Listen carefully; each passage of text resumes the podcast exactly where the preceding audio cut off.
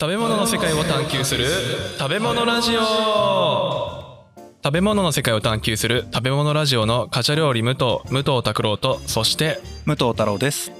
このラジオは少し変わった経歴の料理人兄弟が食べ物の知られざる世界をちょっと変わった視点から学んでいくラジオ番組ですはいということで第7シーズンちょっと6シーズンはね雑談会挟みましたけどああなるほど、うんなるほどなるほどお知らせをまず最初にさせていただきたいと思うんですけど、ポッドキャストアワードっていうのが Apple Podcast で開催されるんですけど、それの募集が始まりました。ということで、皆さん、あの、リスナー投票というのがありますので、よろしければ一票をお願いし ますというお知らせではなく、ただのお願いなんですけど、はいストレートにお願いで すねはいよろしくお願いします。はいはい。あとお願いついでに YouTube の方も言っちゃいますかああ YouTube ねははいい、 YouTube も編集を再開いたします一応あのこのラジオの開始と同時に解説はしてるんですけど全く更新できていなく てはいはいそれでも15人の方があのチャンネル登 録を15人そう、はでもしてくれてるんですよ、はい最初あのりがとう3つしかあの公開してないんですけどまだ最初の3つって何何の回えっ、とまだ味噌汁味噌汁かそう味噌汁の第3話までっていうすごい中途半端なところまでしか上げてなくてはいはい、これをね、ついに更新を再開します。そうですねはい。はい、あのーこのラジオで取り扱ってきた内容のまとめた画像、はい手書きの部分、兄ちゃんがまとめたた手書きの部分を、YouTube では貼り付けてあるので、もはしい興味があればそっちも見ていただいて、えー僕らもね、そろそろ収入が飲食店厳しくなってきましたんで、はい、ストレートにストレートに YouTube のチャンネル登録者数1000名をまず目指して、えー少しでも収益化できれば幸いですというところでお願いします。はいま はいたモチベーションになりますからねそうそうそうそう。ぜひよろしくお願いしますはい、お願いします。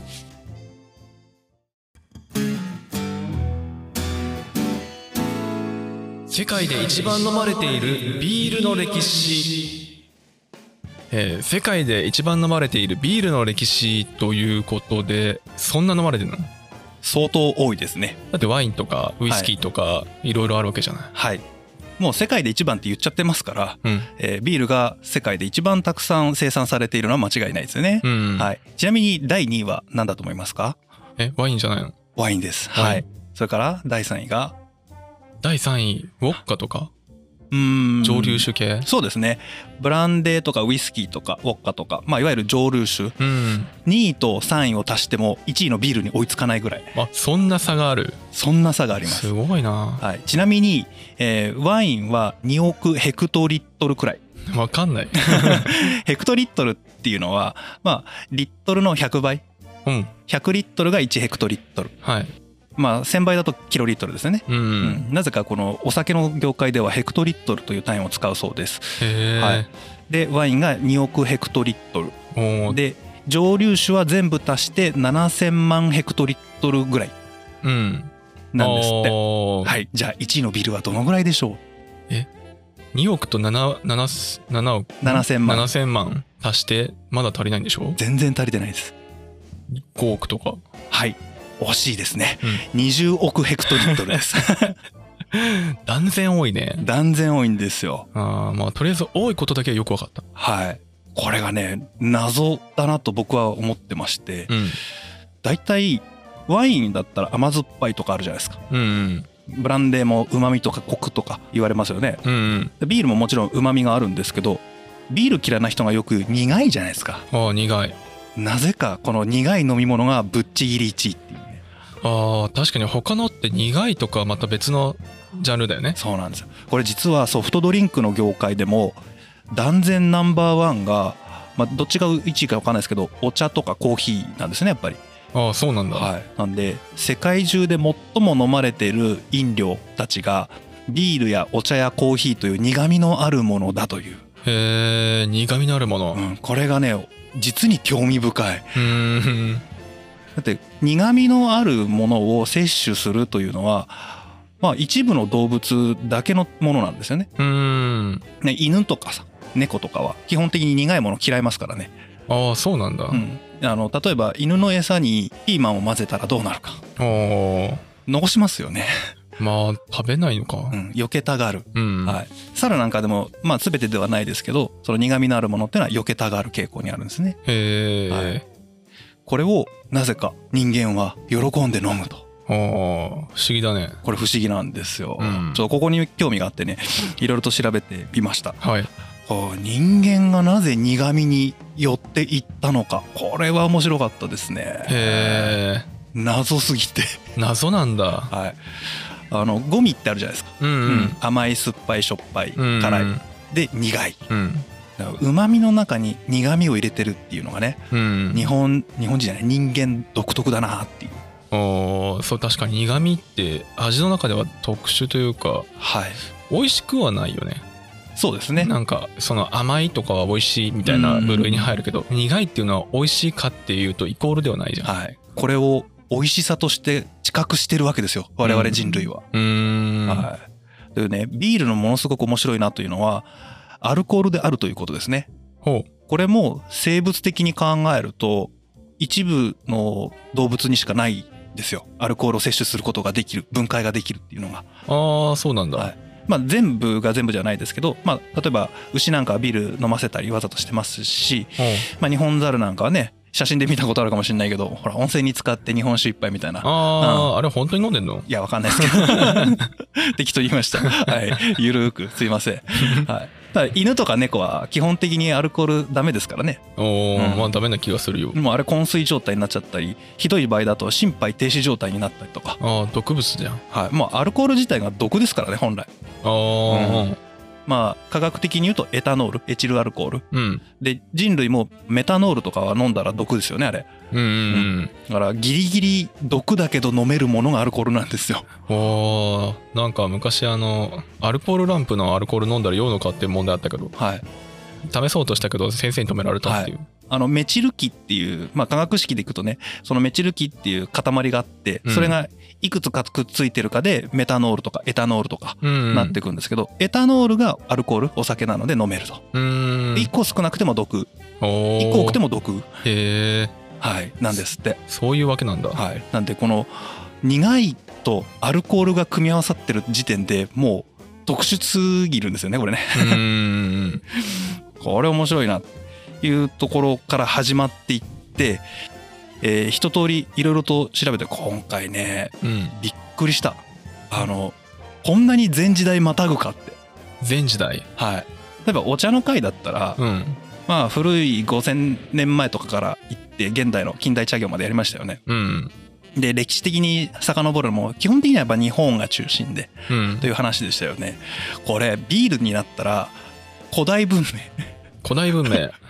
そうビールの発祥の地おうえーメソポタミア文明、おうメソポタミア文明出てきたね、はい、あの歴史の教科書社会の教科書で見たことありますよねうんそこでしか見たことないけどねですようねんあの有名な川あります覚えてますか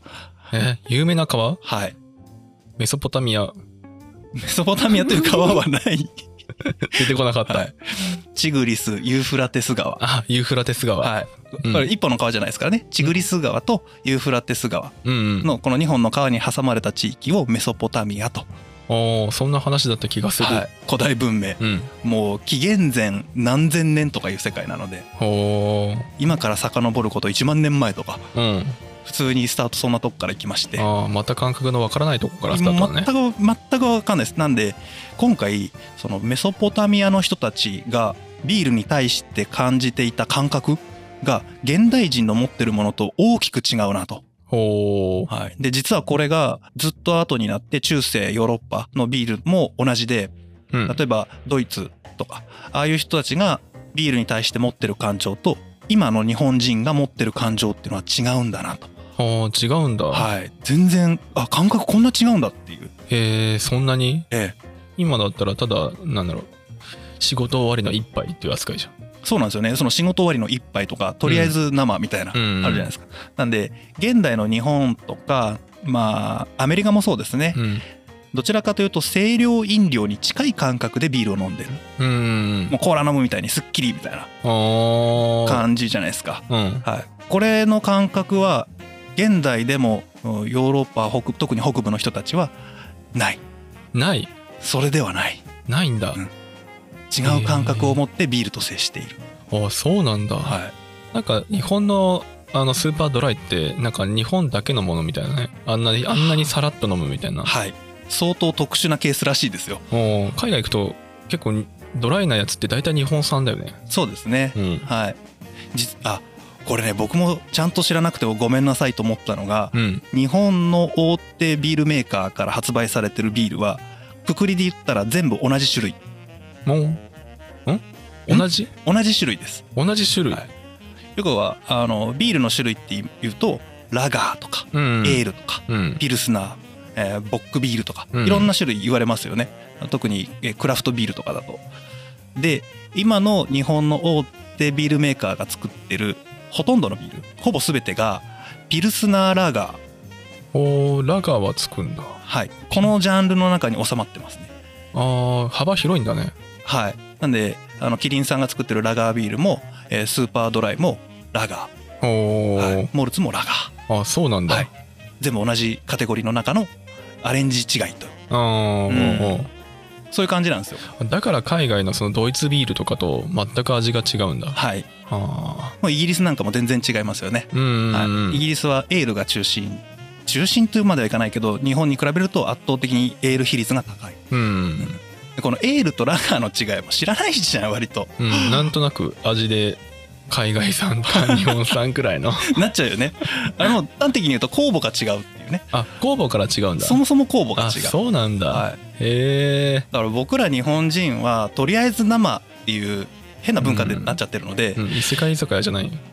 本当 だねうんとりあえず生って聞くともう異世界居酒屋しか出てこない、漫画でありました ね、うんはいアニメでもあるから、アニメで出てますとねりあえず生というビール名、うん、異世界居酒屋の部だっけ、飲む はいそうそうそうあれ面白いですよね面白いはい、 そうそうあの世界観ですよあそうなんだもう全然違うんですよ。もへうキンキンに冷やして飲むとかもね近代の日本独特だったりとかまあもちろん海外でもねキンキンに冷やしてますけど今は、えうん、はいもう中世あたりなんかキンキンに冷やす術がないですからねおーあんなに寒い地域なのに、はいそもそもですあそうなんだそもそもなんですけどあれ寒い地域だから発展したっていうのもあるんですよねへえあの発祥はメソポタミアで比較的温暖な地域ではあるんですけどうんあったかいと傷むんですよお酒なのにお酒なのにあそうなんだ発酵どんどんするんですよねあーはいはいはい発酵しすぎちゃって、うん行き過ぎると酸っぱくなってくる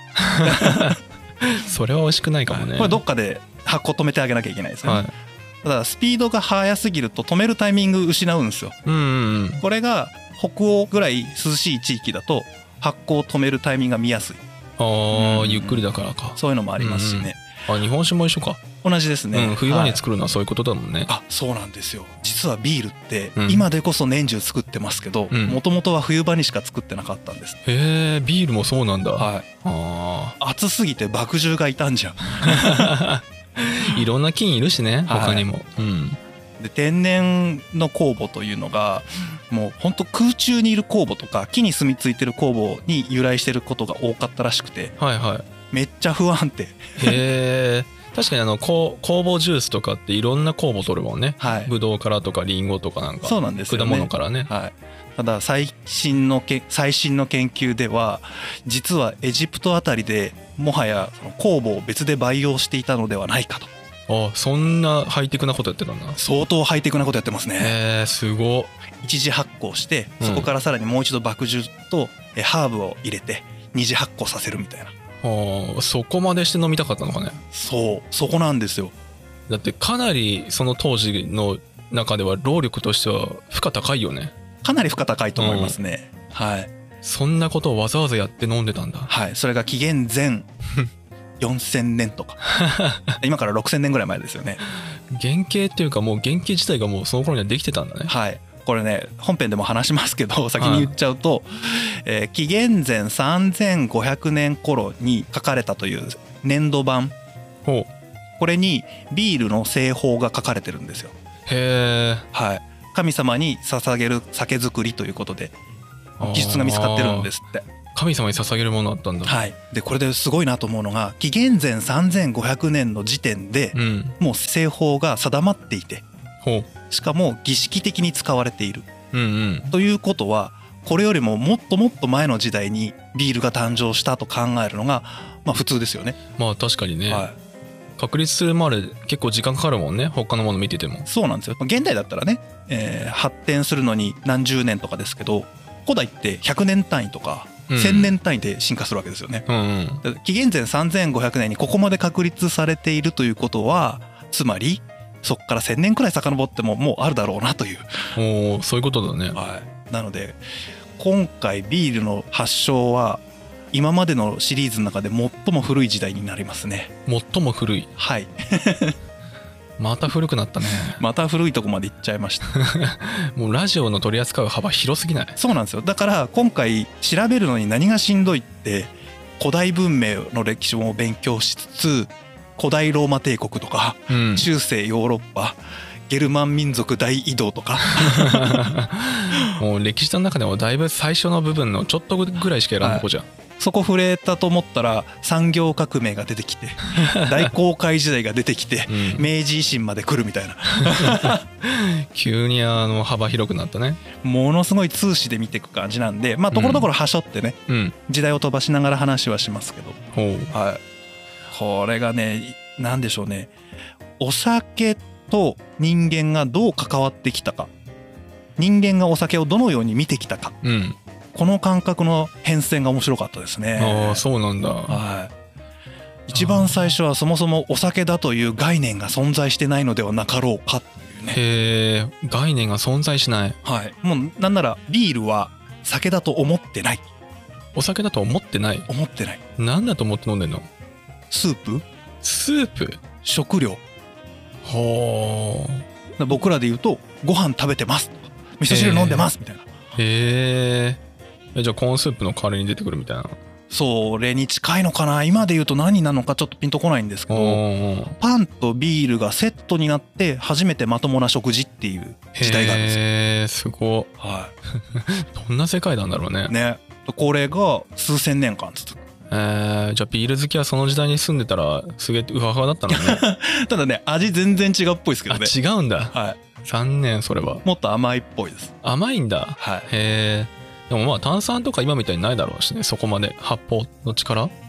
発泡性も今に比べると微発泡に近い、うんうんうん、うん、で苦味もそこまで強くない、おそうなんだ、うんんなぜならまだホップが見つかってないからホップが見つかってないのにビールなのはいビールなんですえどういうことホップが見つかってビールにホップを使われるようになったのは中世ヨーロッパでのお話ですえー、えすげえ最近だねそうですそねの全体から見ると全体から見るとねそれでも数百年代とか昔の話なんで今から1500年前とかなんですけおどーまあ今幅6,000年ぐらいある からさ上の1,500年ってもう上になっちゃうからさそうですね、うんはいそうかホップがなくてもビールという扱いだったっていうのは不思議だねそうですねちゃんとビールの製法になってるんですよへでえ現代でもホップ、まあ、ほとんど使ってますけどホップじゃないものを使ったビールというのも存在をしていて、うんはい、で日本にいるとホップを使ったラガービールしか目に触れない、まあ、ないと言っちゃうと語弊がありますけどうんほぼほぼラガーですからうーんだから違うものに出会った時になんだこれってなるわけですよね、あーなんでこの感覚一回置いとかないとそういうことだねちょちょっと横に置いといてビールってなんぞやっていううのを見てんちなみに今回は美味しい話は出てくる美味しい話あのビールを楽しむためのちょっと知識的なああそうですねはい勉強しておきます ちょっとねまだそこまで手が回ってないですねあそうかはいそうだねでもそこはぜひやってもらわないと料理人から見たねビールのこの組み合わせっていうのをはい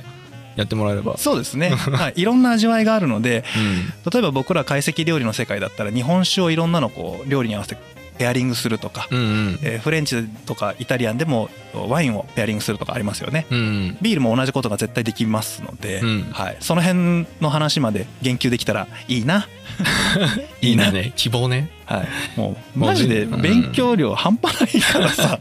いやまあ忙しいのもありますけどぜひね静岡もはい地ビール今ぱだい作いってまぶすね作って21酒造場だっはけいかビール作ってるの はいでこの間は御殿場の方であ富士の方かはいパン耳を使ったビールとかありましたけどはい、そもそもパンはビールのために生まれたと言っても 過言ではないというね古代史もありましたけどじゃあ一緒になっちゃったんだねそうです。あの合流したって感じです、ね。合流してはい新しい、すごいね4000年前の人からしたらおいパンでビール作っていいよってなるなるのかね実はうん4000年前にパンでビール作ってます。へえあじゃあ古代製法なんだもはやもはや古代製法ですね。エジプトの、えーパピルスにも書かれてますから、それ。パピルス神々。あー 本紙書籍ねあーはいはいその時のえー文献、紙とか石に書かれたものにもう出てきているので、へえすごはい。そう。だから、今の日本のビールが、どれだけ世界との乖離があるのか、うんそれと各時代の社会とどれだけ乖離があるのかっていうのがうん見えてきて我々のこうビールに対する感覚付き合い方ももうちょっと面白く深くなったらいいなというふうにうん思いますね。はいねこれでビールが静岡のビールも盛り上がってもらえるとねそういいでよすねお茶だけじゃなくてはい。 お茶もありきのビールもありきのそうですね。食の王王国ですからここはいは、まあ、日本酒もありきの。日本酒もありますね、まあ、今回ね日本料理をやっているカチャ料理無糖なのに、えー日本酒ではなくうんいきなりビールから入るという。これでも目的あるんでしょビールの後うーんとねまずこうビールとかワインを知っておいた状態で日本酒を見た方が日本酒の理解度高まるだろうなっていう感覚うーんじゃあ比較できるじゃないですかうんうんそれとここ最近日本の歴史に寄りすぎていたのでうんそろそろいっぺんヨーロッパ行っとこうかなって単純にいね う単純にねちょっと幅狭まってきたからね、はいちょっと広すぎたけどね、うん 確かにはいあのもう大航海時代中止になってたところもあったからねそうですねんはいじゃあちょまっあとい行きますか一はい旦離れてもらって、はいはい。僕らこれあれですねどうでもいい話ですけど、うん。食べ物ラジオと言いながらすでに、えードリンク2回目ですね、飲み物2回目か。うん食べ物やれやいっていうね いいんじゃない食べ物をくくりだから。うん。まあね、うんあの食の歴史、えー世界中のコース料理だったりとか、うん料理の歴史ってお酒とセットで発展してきたという背景もあるのでほうお酒を知ることでなぜ料理がこうなっていたかっていうのもよくわかるまあ、じゃあ逆に今のおさ今までのお酒の歴史とか流れを見ていくことで今ノンアルコールにはい寄ってるじゃない、はいこのノンアルコールをまた開発する上でも知識として役立てられるかもね。そうですね、うんまあイギリスをスタート地点にした産業革命この辺りまではお茶の代わりにビールだったのがうんこれがコーヒーやお茶が出てきてソフトドリンク化していくうんうんこれと同じような流れがまたもう一度違う文脈から現在起こってるとうん。ほうほうそういうふうに見ることもできるかな、ああ確かにね。うん、はい。じゃあ今回はこの辺で、はい、はい、今回概要会ということでお送りしました。ありがとうございました。はいありがとうございました